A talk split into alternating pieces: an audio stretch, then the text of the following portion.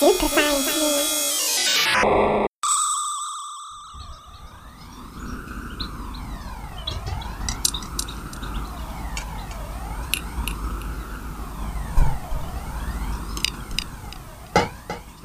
have to constantly keep writing this particular story, not some story in general, but this story. You have to do this. You have to be here, not everywhere.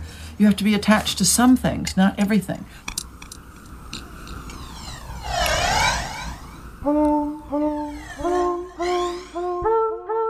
Willkommen bei Super Science Me Wissenschaft und Fiktion und Spekulation auf Radio Orange 94.0. Am Mikrofon ist Julia Grillmeier und was ihr soeben gehört habt, war ein Ausschnitt aus dem Trailer von Storytelling for Earthly Survival, einem spekulativen Essay- und Dokumentarfilm von Fabrizio Terranova über und mit Donna Haraway. Auch in dieser Ausgabe von Super Science Me geht es also wieder ums Spekulieren und die Frage danach, was es denn eigentlich heißt, wenn wir spekulieren. Einen Tag nach dem Internationalen Feministischen Kampftag am 8. März und überhaupt und sowieso wollen wir uns heute dem feministischen Spekulieren bzw. feministischen Fabulieren widmen. Und am besten, wir machen das in altbewährter Manier durch eine Collage und Melange an Zitaten aus lesenswerten Texten aus Literatur und Kulturwissenschaft.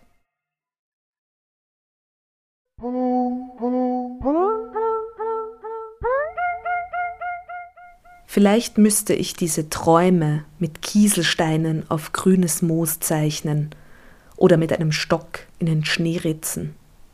Aber das ist mir noch nicht möglich. Wahrscheinlich werde ich nicht lang genug leben, um so weit verwandelt zu sein. Vielleicht könnte es ein Genie, aber ich bin nur ein einfacher Mensch, der seine Welt verloren hat und auf dem Weg ist, eine neue Welt zu finden. Das sind die Überlegungen der Protagonistin in Marlene Haushofers Die Wand. Und dieses erste Zitat führt uns schon in, so wie ich finde, ein Kernthema des feministischen Spekulierens oder Fabulierens, nämlich eine neue Weltbegegnungsweise zu finden. Wenn Spekulieren immer bedeutet, die Was wäre wenn Frage zu stellen, beziehungsweise sich vorzustellen, alles könnte auch ganz anders sein, dann geht es im feministischen Spekulieren ganz oft nicht nur darum, das, was wir wissen oder zu wissen glauben, zu hinterfragen, sondern unsere Wissensprozesse, also wie wir zu so einem Wissen kommen, selbst zu hinterfragen. Kürzlich ist ein Sammelband herausgekommen, der trägt den Titel Feministisches Spekulieren, Genealogien, Narrationen und Zeitlichkeiten von Marie-Louise Angerer und Naomi Gramlich herausgegeben. Und hier finden wir vielleicht ein paar ganz gute Ausgangspunkte für Überlegungen, was eben dieses feministische Spekulieren sein kann. Naomi Gramlich spricht in der Einleitung von Modi des Spekulierens, Fabulierens und Imaginierens als grundlegend für die situierten Unternehmungen feministischer Theorien und Praktiken. Situiert, das bedeutet, und auch das geht in gewisser Weise auf Donna Haraway und ihr Situated Knowledge zurück. Situiertheit, das heißt also die eigene Situation mitdenken, die eigenen Bedingungen des Denkens zu hinterfragen. Und das hat natürlich auch ganz viel damit zu tun, sich eigener Privilegien bewusst zu sein. Die Ausgangsthese ist, so schreibt Naomi Gramlich über das feministische Spekulieren, dass schon lange vor dem sogenannten Speculative Turn das Denken im Futurum 2 und das visionäre Entwerfen anderer Vergangenheiten, Gegenwarten und Zukünfte zum konstitutiven Bestandteil feministischer, post- und dekolonialer Theorien sowie den Gender- und Queer Studies gehörten. Deren Vertreterinnen und Verbündete in Kunst, Theorie, Literatur und Musik teilen ein grundsätzliches Misstrauen gegenüber traditionellen Wahrheits- und Wissenssystemen des globalen Nordens und befragen deren als wahr und natürlich geltenden Annahmen auf ihren fiktionalen und narrativen Kern. Wenn nun die feministischen Spekulantinnen immer wieder betonen, auch die Wissenschaft bringt Fiktion hervor, auch wissenschaftliche Theorien sind Erzählungen, weniger als Wahrheiten, dann bedeutet das in diesem Kontext überhaupt keine Abwertung. Vielmehr bedeutet es, dass man sich diesen Bedingungen, wie dieses Wissen überhaupt entsteht und in gewisser Weise wofür man sich auch entschieden hat, wo man hinschaut, wo man hinhört, was man in dieses Wissen hineinnimmt und was man eventuell auch aussparen muss, dass man diese Bedingungen mitdenken sollte. Und um das verständlicher zu machen, vielleicht noch ganz kurz auf diesen Text von Donna Haraway, Situiertes Wissen, Situated Knowledges, zurückkommend. Da beschreibt sie das nämlich sehr eindrücklich, indem sie sagt, objektiv ist niemals nur eine Geschichte, sondern eben eine Vielzahl von Geschichten und damit sind natürlich auch Perspektiven gemeint.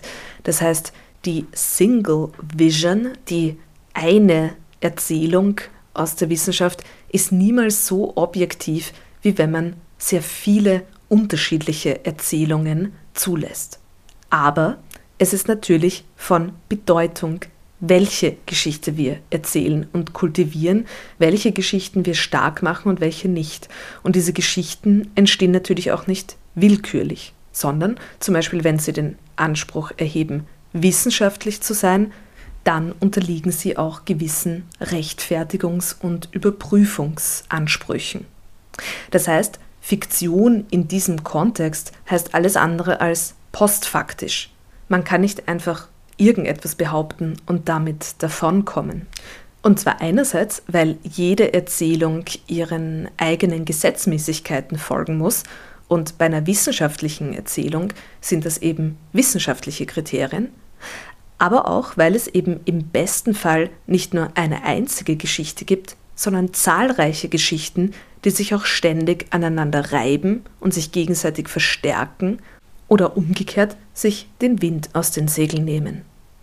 Und genau daher ist es wichtig, sich selbst bewusst zu werden, welche Geschichten man erzählt und in welcher Form man das tut. Und auch mit welchem Anspruch, vielleicht auch mit welchen politischen Grundannahmen man operiert. Wie Donna Haraway, wie wir ganz eingangs gehört haben, deshalb mahnt, es ist wichtig, welche Geschichten wir erzählen, bedeutet auch, in manche Geschichten investiert zu sein und in manche eben nicht, manche auch abzulehnen. You have to constantly keep writing this particular story, not some story in general, but this story. Fiktion und das Geschichtenerzählen, das ist nicht automatisch etwas Positives, sondern wenn wir sagen, it matters what stories we tell, dann müssen wir die Betonung auf what legen, welche Geschichten wir erzählen. But the story goes deeper. It is in the dirt, the mud, the earth, in the fond memory of the soily cosmos.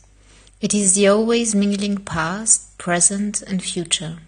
It is in the water. Das ist aus Nedi Okarofurs ganz großartigem Roman Lagoon. The story goes deeper. Die Geschichte geht tiefer.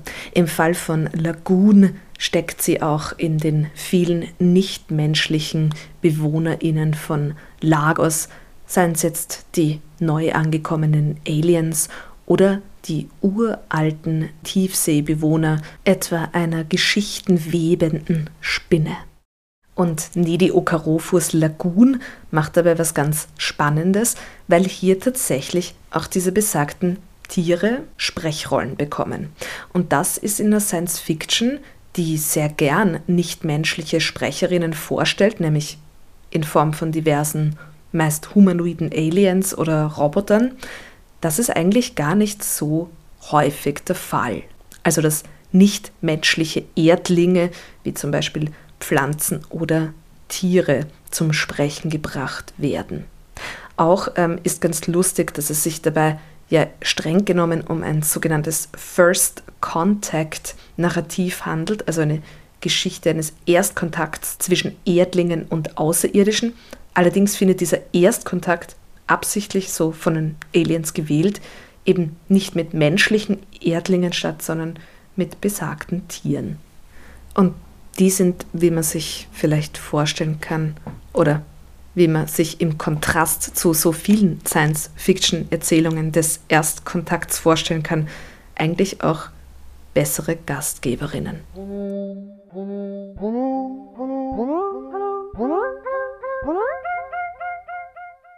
Und hier kommen wir zu einem Aspekt des feministischen Fabulierens, der mich persönlich sehr interessiert und der vielleicht als ein ökofeministisches Fabulieren bezeichnet werden kann.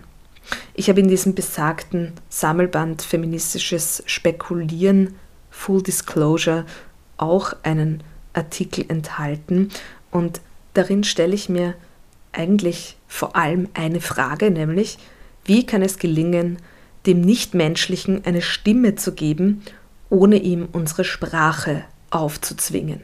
Was hat das jetzt mit Feminismus zu tun? Ich zitiere mich mal kurz unsympathischerweise selbst. Moderne Wissenschaftspraktiken, Imperialismus und Kapitalismus unterdrücken die Natur nach der gleichen Logik wie patriarchale Gesellschaftsstrukturen Frauen und jene Menschen, die nicht in diese Strukturen passen. Das ist die grundlegende These des Ökofeminismus. Die sozialhistorische Perspektive, die der Ökofeminismus eröffnet, ist ein interessanter Ausgangspunkt. Sie schenkt Frauen und anderen durch besagte maskulinistische Kultur benachteiligte Menschen besonderes Gehör in der Annahme, dass sie durch eben diese Erfahrungen Geschichten zu erzählen haben, die den Beherrschungsdiskurs zum Wanken bringen. Und mit ökologischen Fragen hat dies nicht zuletzt deswegen zu tun, da viele Ökofeministinnen betonen, dass es zu diesen Unterdrückungsmechanismen gehört, Frau und Natur gleichzusetzen. Ökofeministinnen zeigen seit den 1970er Jahren auf, dass es eine der großen Erzählungen der westlichen Wissenschaft ist, eben Frau und Natur gleichzusetzen, im Sinne, dass man den Mann auf die Seite des, der Kultur, des rationalen Denkens, der wissenschaftlichen Objektivität hintut und die Frau auf die Seite der Natur, der Emotion. Und da äh, muss auch gleich dazu sagen, dass wenn man ähm, das in einer Perspektive des Feminismus anschaut, dann ist das natürlich eine intersektionale Perspektive, weil was ich jetzt über Frauen gesagt habe, gilt natürlich ganz stark dann auch für nicht westliche Bevölkerungen, denen sowieso auch ähm, all das, was den Frauen lang abgesprochen wurde, also rationales Denken, auch das die Möglichkeit, Wissenschaft hervorzubringen, abgesprochen wurde und äh, nach wie vor in vielen Kontexten wird. Das heißt, der Ökofeminismus auch in so einer intersektionalen Perspektive, die jeder Feminismus sinnvollerweise haben sollte, schaut sich also diese unterliegenden Erzählungen an und legt offen, wer eigentlich Wissenschaft machen darf.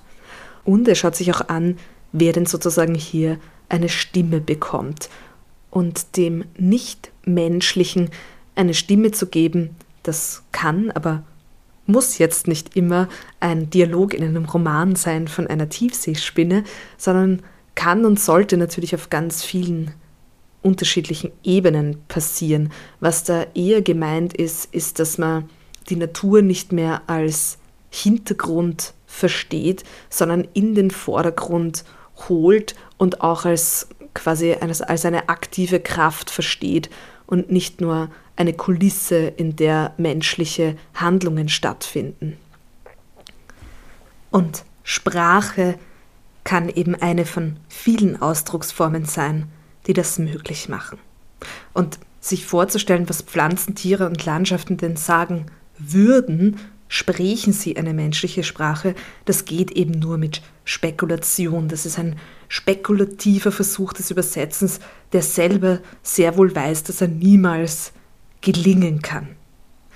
Dabei wird auch deutlich, dass der spekulative Ansatz auch eine gewisse Bescheidenheit mit sich bringt. Zu spekulieren heißt, sich voranzutasten, offen zu sein, gleichzeitig kritisch zu sein, etwas wissen zu wollen und sich auch bewusst sein, wie dieses Wissen entstehen soll, aber gleichzeitig noch keine fixen und fertigen Vorstellungen über dieses Wissen zu haben. Wenn ich jetzt zum Beispiel einen Monolog von einer Tiefseespinne lese, was hilft mir das nun? Also im besten Fall geht es gar nicht so sehr darum, diese nichtmenschlichen Wesen zu vermenschlichen, sondern vielmehr umgekehrt abzutasten, was wir als eigentlich rein menschliche Eigenschaften wahrnehmen, die aber durchaus auch auf nichtmenschliche Wesen zutreffen könnten.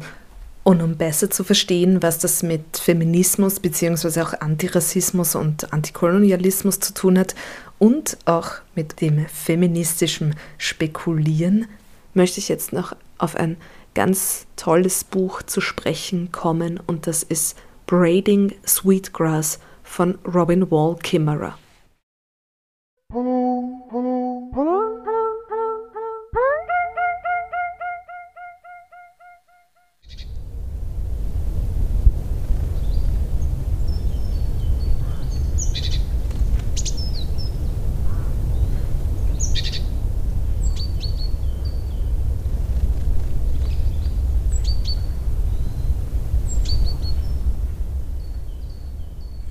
Old times, our elders say, the trees talked to each other.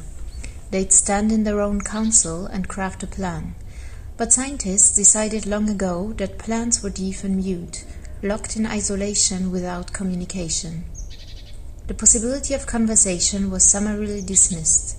Science pretends to be purely rational, completely neutral, a system of knowledge making in which the observation is independent of the observer.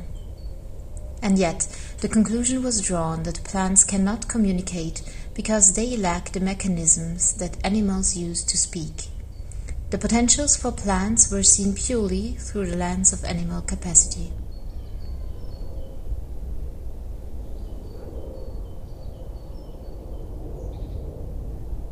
Braiding Sweetgrass, Robin Wall Kimmerer. Robin Wall Kimmerer ist Wissenschaftlerin, Botanikerin, arbeitet an der Universität, forscht dort. Sie ist Poetin, Schriftstellerin und sie ist Citizen der indigenen Potawatomi Nation.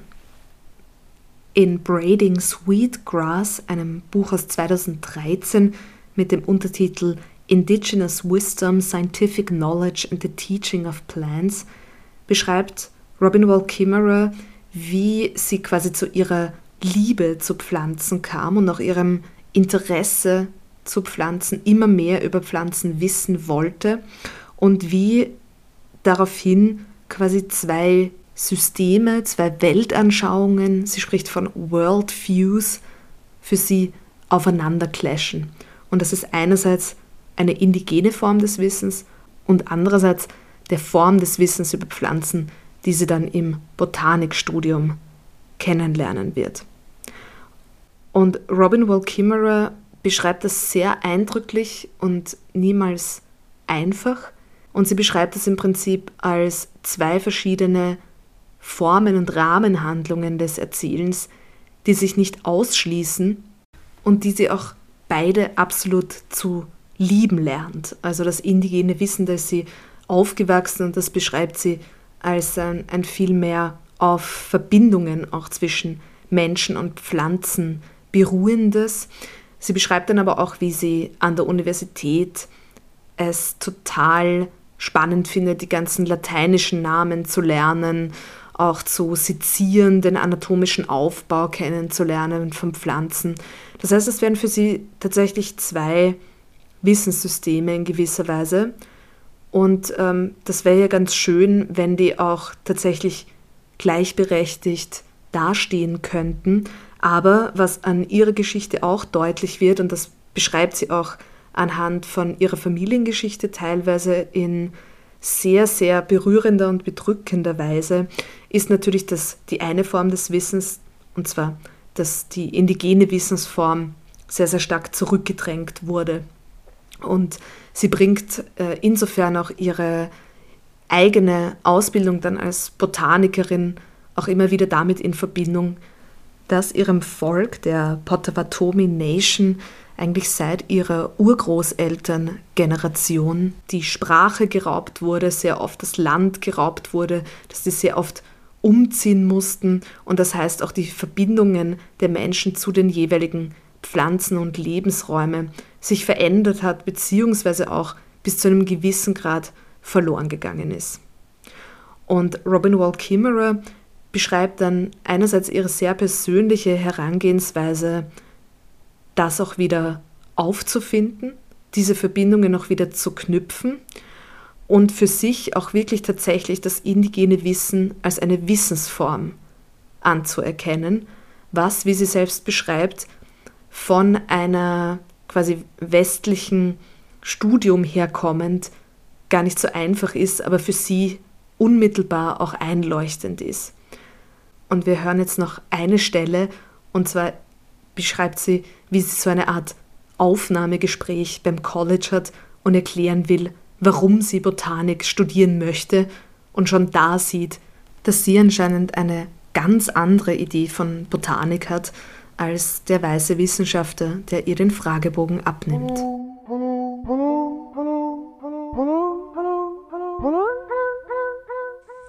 Why is the world so beautiful? It could so easily be otherwise. Flowers could be ugly to us and still fulfill their own purpose. But they are not. It seemed like a good question to me. But my advisor said it's not science, not what botany was about. I wanted to know why certain stems bent easily for baskets and some would break, why the biggest berries grew in the shade and why they made us medicines, which plants are edible, why those little pink orchids only grow under pines. Not science he said, and he ought to know, sitting in his laboratory, a learned professor of botany. He told me that science was not about beauty, not about the embrace between plants and humans. Braiding Sweetgrass, Robin Wall Kimmerer. An all diesen Beispielen wird deutlich, feministisches Fabulieren und Spekulieren hat mit einer gewissen Offenheit zu tun, hat den Anspruch, offen zu sein für andere Formen des Wissens, beziehungsweise ist selbst immer in so einer Schlaufe eingebunden, den eigenen Standpunkt und das eigene Wissen zu hinterfragen und sich bewusst zu sein, dass dieser Standpunkt nicht der einzige ist. Und das gilt nicht nur für das Hier und Jetzt und auch rückwirkend in eine Vergangenheit, sondern vor allem auch in die Zukunft hinein. Denn genau jenen Personen, jenen Ländern, jenen Bevölkerungen, denen auch wissenschaftliches Denken und rationale Wissensproduktion, objektive Wissensproduktion von einer eben westlich orientierten Wissenschaft oft abgesprochen wurde, genau jenen Menschen hat man auch eine gewisse Fortschrittslogik abgesprochen und damit einhergehend auch oft das Gestalten von Zukünften. Und daher ist es ein ganz, ganz zentraler Aspekt der zeitgenössischen spekulativen Kultur, spekulativen Literatur, dass diese Positionen jetzt auch als Futurismen auftreten. Afrofuturism, African Futurism, Indigenous Futurism, Golf Futurism, Sino-Futurism. Über all diese sogenannten Ethnofuturismen werden wir sicherlich in dieser Sendereihe auch nochmal zu sprechen kommen. Abschließend möchte ich aber noch ein Super Science Me All-Time Classic recyceln oder sollen wir besser mit Donna Haraway sagen, kompostieren. Wir hören die wunderschönen von Catherine Apostle gelesenen Zitate aus Donna Haraways Staying with the Trouble. In urgent times, many of us are tempted to address trouble in terms of making an imagined future safe, of stopping something from happening that looms in the future, of clearing away the present and the past, in order to make futures for coming generations. Staying with the trouble does not require such a relationship to times called the future. In fact, staying with the trouble requires learning to be truly present, not as a vanishing pivot between awful or Edenic pasts and apocalyptic or salvific futures, but as mortal critters entwined in myriad unfinished configurations of places, times, matters, and meanings. Science fiction is storytelling and fact telling. It is the patterning of possible worlds and possible times, material semiotic worlds, gone, here, and yet to come. Donna Haraway, Staying with the Trouble.